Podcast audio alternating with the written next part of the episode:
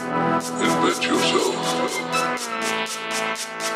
It is your life, your life, and its history and the present.